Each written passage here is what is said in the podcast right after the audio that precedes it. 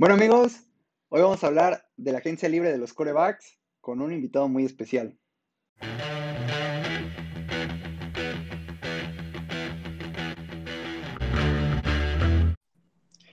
Bueno amigos, estamos aquí en las dos semanas previas al Super Bowl y obviamente se tenía que hablar de fútbol americano. Eh, hoy estamos aquí con un invitado especial, nuestro primer invitado. Pablito, ¿cómo estás?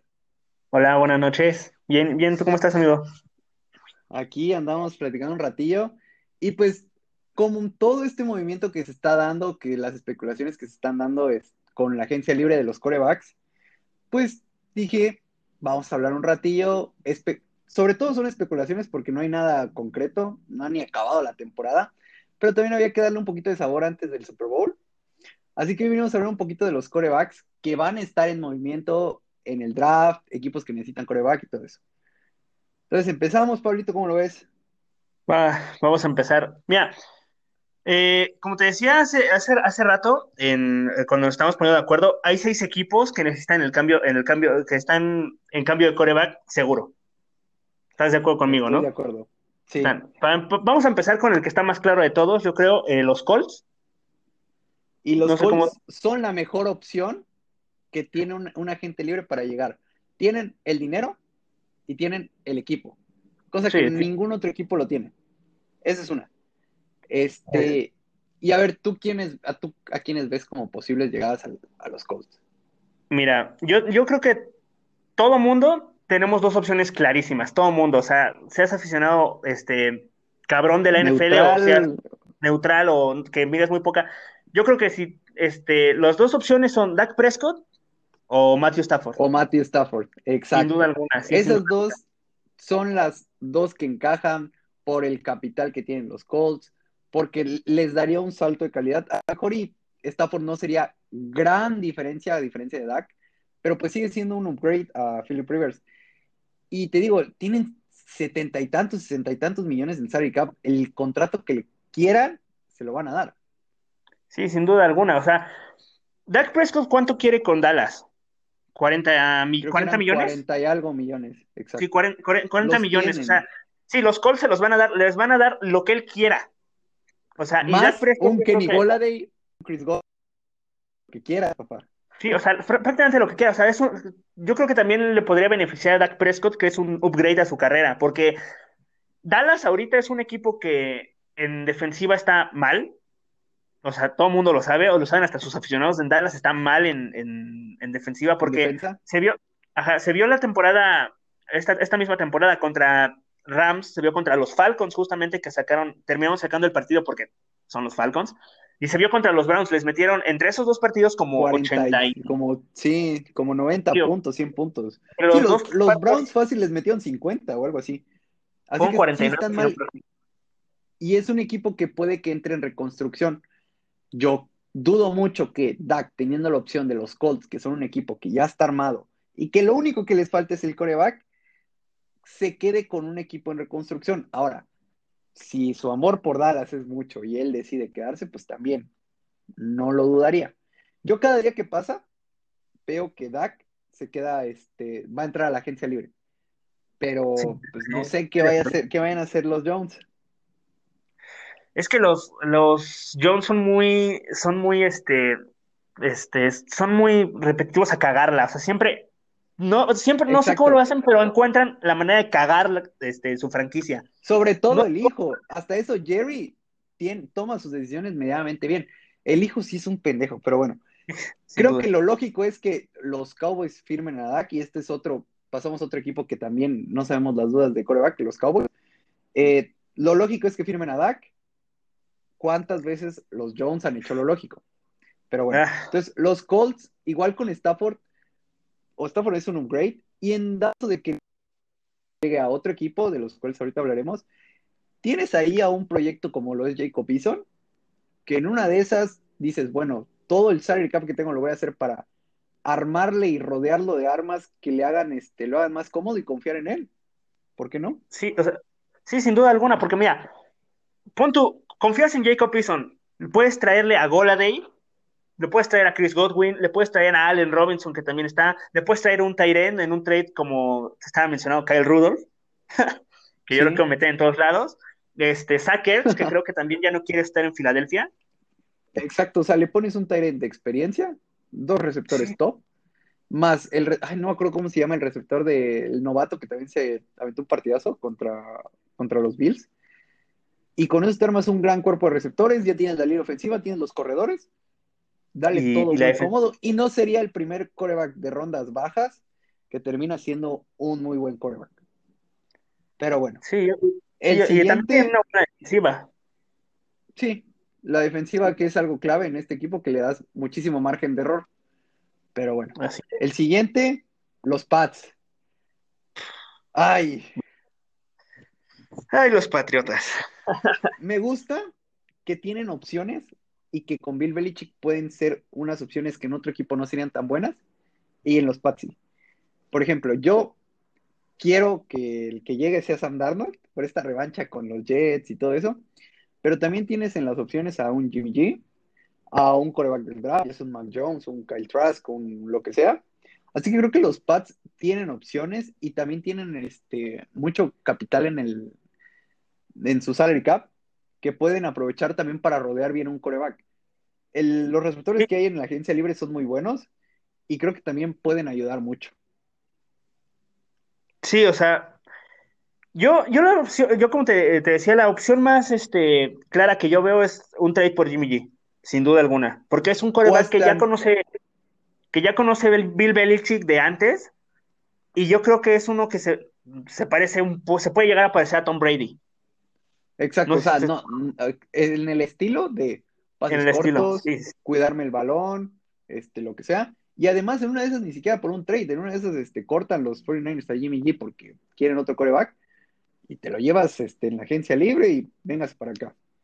Pero creo que creo que los Pats tienen muy buenas opciones, que hasta opciones que pueden salir muy baratas y que pueden destinar todo ese salary cap a otras, este, otras posiciones como lo son los receptores. Sí, los receptores de los Patriotas son malísimos.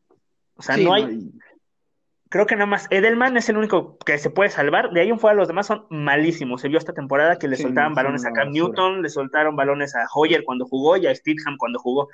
Yo creo que ahí es una de las claras opciones de ir por Allen Robinson, que está también sí. este, libre, o Chris Godwin. O sea, yo creo que esos son los tres los tres receptores más que van a ser más buscados en la que encajan en cualquier equipo, ¿sabes? Ajá, Pero bueno.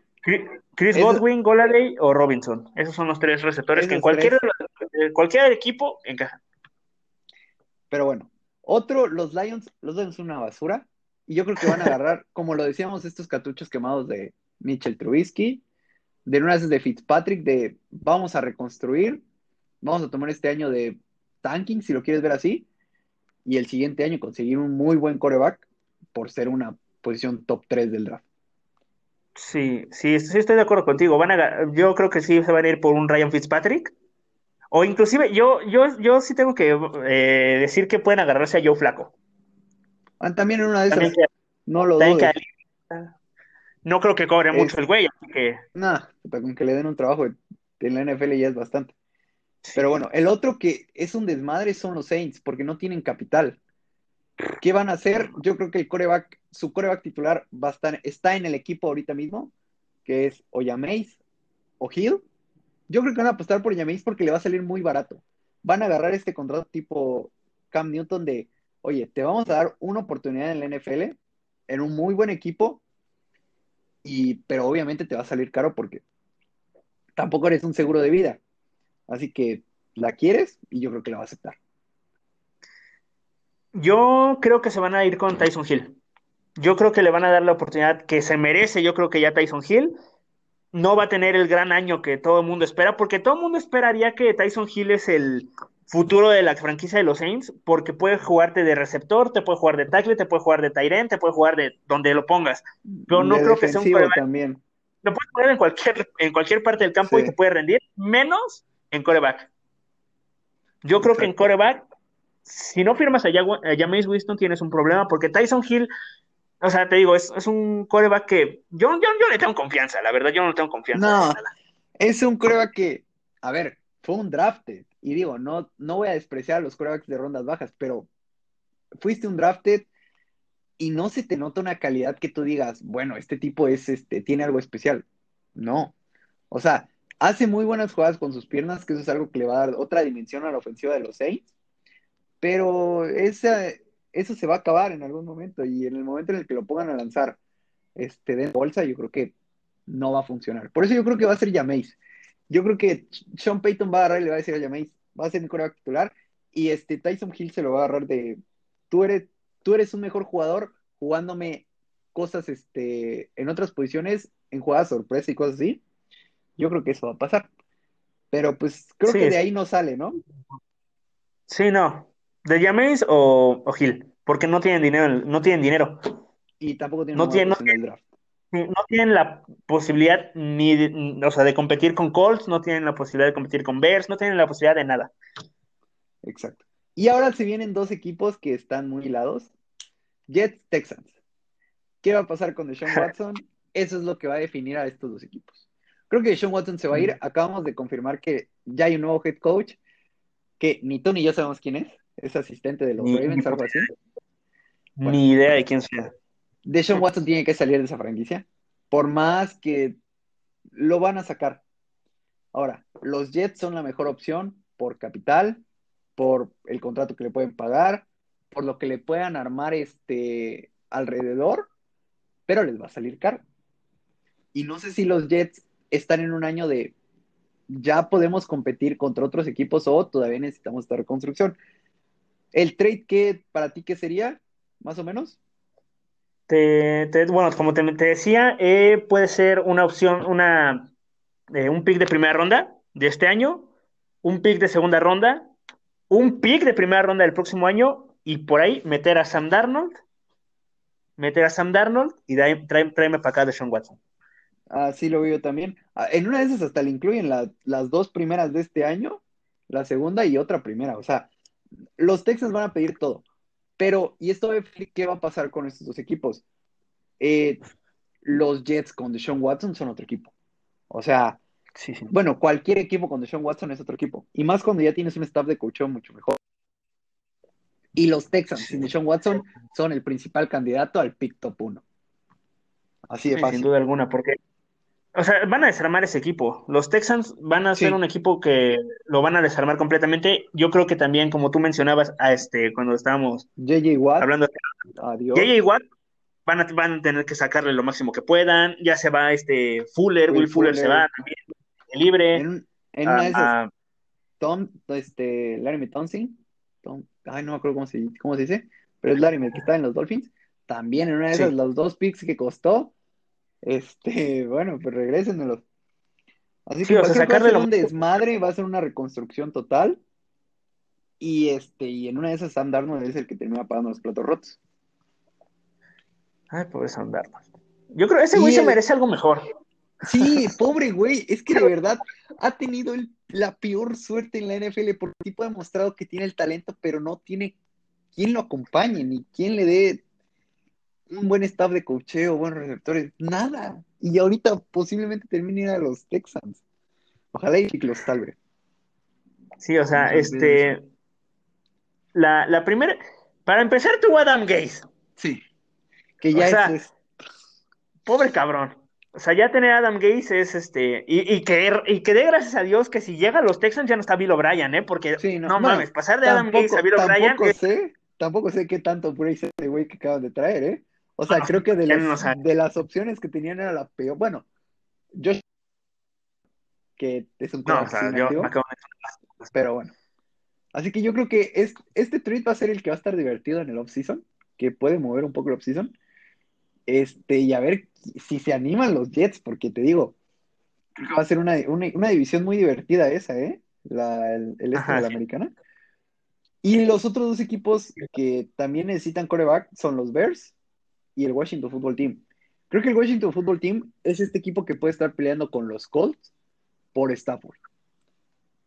Creo que es donde mejor encaja, donde tiene igual el equipo, tiene el, este, el salario. De hecho, el GM que agarró a Stafford en el primer pick eh, con los Lions, ahorita están en Washington. Así que creo que hay algunas conexiones ahí que pueden ayudar. Ya tienes a Terry McLaurin, ya tienes a Antonio Gibson, tienes a Ron Rivera, que es un head coach increíble, más una defensiva que te puede soportar muy bien. Así que creo que es una opción muy buena para Stafford. Sí, yo creo, yo creo que si los Colts, o sea, logran firmar a Dak Prescott y Matthew Stafford está libre, Washington va a ir por todo por Matthew es Stafford. la primera Ahora, opción. ¿qué, qué pasa si, lo, si ya no está Matthew Stafford eh, disponible? Libre ¿Te va- es el te vas- problema. te vas a- Es que en el draft el problema es que no te va a llegar algo tan bueno. Afortunadamente tienes un pick este, antes que el de los Bears. Obviamente los Bears pueden saltar, pueden hacer lo que sea, pero tienes ese pick anterior que puede decir, bueno, si todavía me queda un coreback de estos de primera ronda, un Mac Jones, un Kyle Trask, un este, los que quieran, eh, lo puedes agarrar antes que ellos. Así que ahí puede estar la clave de si en caso no te llega Matthew Stafford, confiar en un coreback del draft. Sí, sí, ¿Y porque tienen, Bears? o sea, tienen, to- tienen la ventaja sobre Washington, sobre Washington, sobre los, sobre los Sobre Bears. los Bears. Tienen, tienen la ventaja sobre los Bears en draft y en todo. Y en equipo. Sinceramente, en todo. sí. Ajá, en todo. Porque, no sé tú, a mí, si yo, pon tú, si yo fuera un coreback de la, de la NFL, que no lo soy, obviamente, pero si yo fuera un coreback de la NFL, creo que me gustaría más eh, irme a un equipo que ya tiene defensa armada, que tiene una buena línea ofensiva, que tiene un buen receptor, que tiene un muy buen head coach como lo es Ron Rivera, a irme con un equipo que es una incógnita, porque tienen Exacto, buena porque es- defensa. Es, eso, es una incógnita los Bears. No Ajá, tienen buena defensa, ya no está Allen Robinson, eh, eh, los corredores ya no son, no son tan buenos como lo podría ser este, un coreba- este, el de. Washington. Ajá. Este, Matt Nagy, pues no, No. es un gran head coach. No es Ron digamos, Rivera. Qué bueno. Matt Nagy No es Ron Rivera, Dios, que, o sea, no. Sí, Yo preferiría irme a Washington que a los Osos de Chicago. sí, sin duda. Este, yo creo que a los Bears les va a caer un Trubisky también, un Trubisky, este, un este Fitzpatrick, algo así, eh, y hasta ahí. Y ahora vienen otros Newton. equipos, exacto, otros equipos que a lo mejor y no, no están ahí en la necesidad, pero que también en una de esas se pueden alocar. Los Niners, que yo sigo pensando que los Niners es más de los aficionados que del Kyle Shanahan, que del Lin, que de los que quieran el GM. Pero en una de esas también se vuelven locos y van por este algún coreback. es una, en una de esas, imagínate un Aaron Rodgers en los 49ers, que lo dudo mucho, pero se volverían locos. Yo creo que va a estar Jimmy G el siguiente año en los 49ers. ¿Tú cómo lo ves? Yo, yo sigo insistiendo que si los Patriotas tienen la oportunidad, se van a ir por Jimmy G.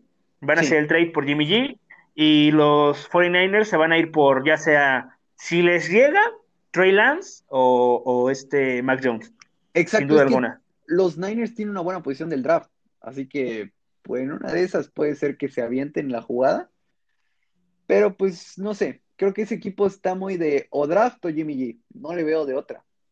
Sí, no hay de otra. Bueno, y vienen los Rams, que yo, Jared Goff, mis traumas con Jared Goff, aún así creo que se va a quedar esta temporada. Creo que si hay un cambio de coreback será la siguiente en la que tienen un primer pick. Y este año se van a jugar entre Goff o Wolford. No sé quién de los dos vaya a ser el titular, pero va a ser uno de los dos.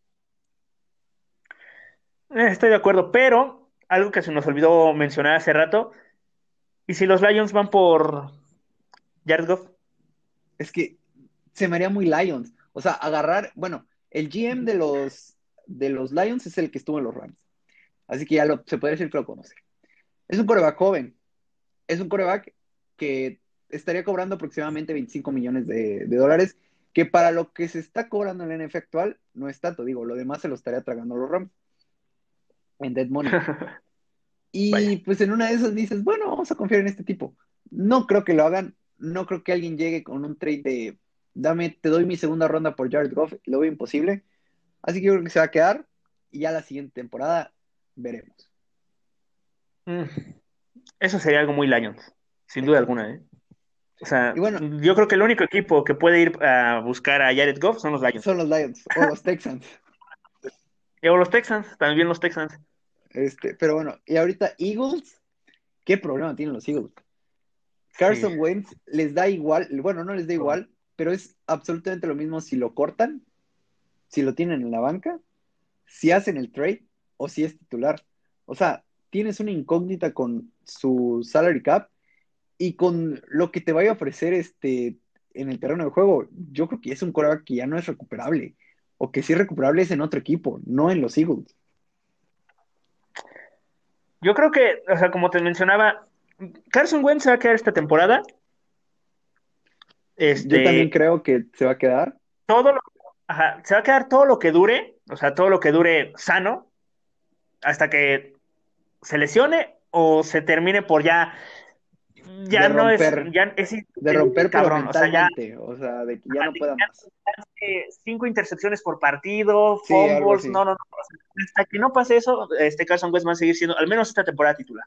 Exacto. Y pues ya viendo otros equipos, Broncos, yo le daría otro año a, a Drew Locke, creo que también. Sí, de acuerdo. Raiders, si hay un cambio de corebacks en ese equipo, el sustituto ya está ahí, que es Marcos Mariota. Sí. ¿Es Mariota o Derek Carr? No hay más. No hay y más. Packers, que yo creo que Aaron Rodgers va a estar coqueteando la agencia libre, va a estar coqueteando con muchos equipos y se va a terminar quedando otro año. sí, sí, Aaron Rodgers, yo creo que lo de Aaron Rodgers es un berrincho por, por un contrato. O sea, intentar ganar más dinero.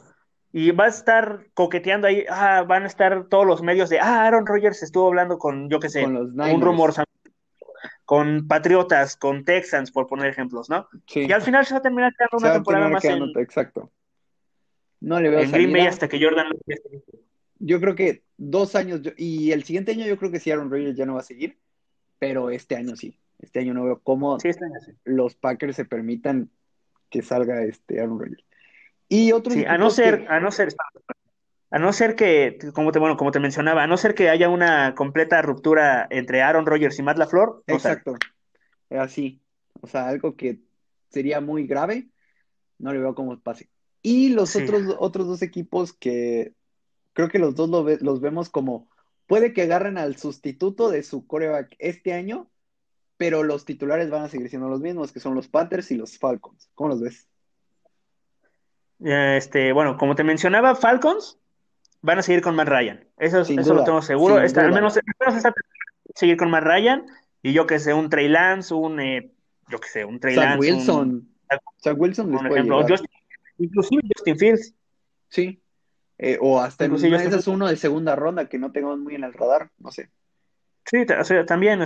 y las Panteras, pues yo creo que van a seguir con Teddy Bridgewater, pero yo creo que la única diferencia entre eh, Panteras y Falcons es que los, los Panthers a la primera, a las primeras que eh, vean que Teddy Bridgewater ya está teniendo error tras error, lo van a sentar, van a meter a su coreback de primera ronda y que se rompa la madre ahí en el, terreno de juego. Yo también lo veo así, pero sí veo a Teddy Bridgewater de titular. O sea, en la, en la primera semana Teddy B va a estar de titular en, este, en los Panthers. Ahora que acabe, no sé. Eso ya Pero, pues bueno, creo que eso sería todo. Eh, esta vez fue un poquito más largo, pero creo que está bien por el invitado que teníamos, nuestro invitado, mi Pablo. Y va a mandar, a, ver, alguien pidió saludos por ahí, así que si nos ayudas, mandamos saludos. Claro que sí. Mira, para empezar, a mi queridísimo Amil Crack, que yo lo quiero mucho, aunque lo esté... No hablamos de sus aunque esté jodiendo, que eso es bastante. Aunque lo esté jodiendo todo el día de que sus pinches Dolphins van a ir por un coreback para mandar a chingar a su madre a Tua, lo quiero mucho, le mando un saludote al Negrete. Este, al, Diego, al Negrete, que. Ese güey que chinga su madre, de verdad, que se vaya a la mierda. Pobre pendejo ese güey, hasta que. En mi vida lo invito a este pinche podcast. Aquí va a ser de pura gente de bien. Se ilusiones. Eh, pobre cabrón, de por sí ese equipo ya es una basura y tú todavía. Pero bueno, ya ni vi quién más mandó. saludos.